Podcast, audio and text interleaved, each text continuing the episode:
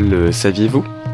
Navigateur, explorateur et prêtre polynésien, originaire de Raiatea et né aux environs de 1725, Tupaya s'embarqua en 1769 à bord de l'Endivore aux côtés du capitaine James Cook qui réalisait alors sa première expédition. Homme d'une grande intelligence et maître d'un grand savoir, Tupaya se réfugia à Tahiti où il devint conseiller du chef de Papara après que ses terres natales eurent été prises par des guerriers de Bora Bora. À bord de l'expédition de Cook, Tupaya démontra toute l'étendue de son savoir en aidant le navigateur dans sa traversée des îles de la Société, puis lors de son arrêt en Nouvelle-Zélande.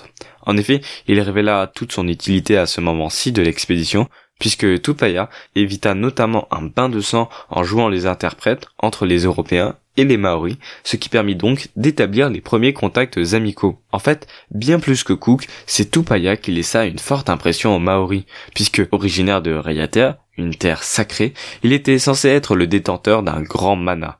Certains Maoris le considérèrent même comme un grand prêtre, un envoyé de Dieu, et crurent naturellement qu'il était le chef de l'équipage européen et que l'Undivore était son propre vaisseau. Cependant, malgré le rôle clé que Tupaya joua durant toute l'expédition, Cook ne fit que peu référence à l'aide que lui apporta le Tahitien dans ses écrits, qu'il ne désignait d'ailleurs que comme un Indien et dont il ne cita presque jamais le nom. Sûrement afin que l'on ne sache pas que le grand James Cook ne devait en fait en grande partie sa réussite qu'à un indigène recruté lors de son voyage.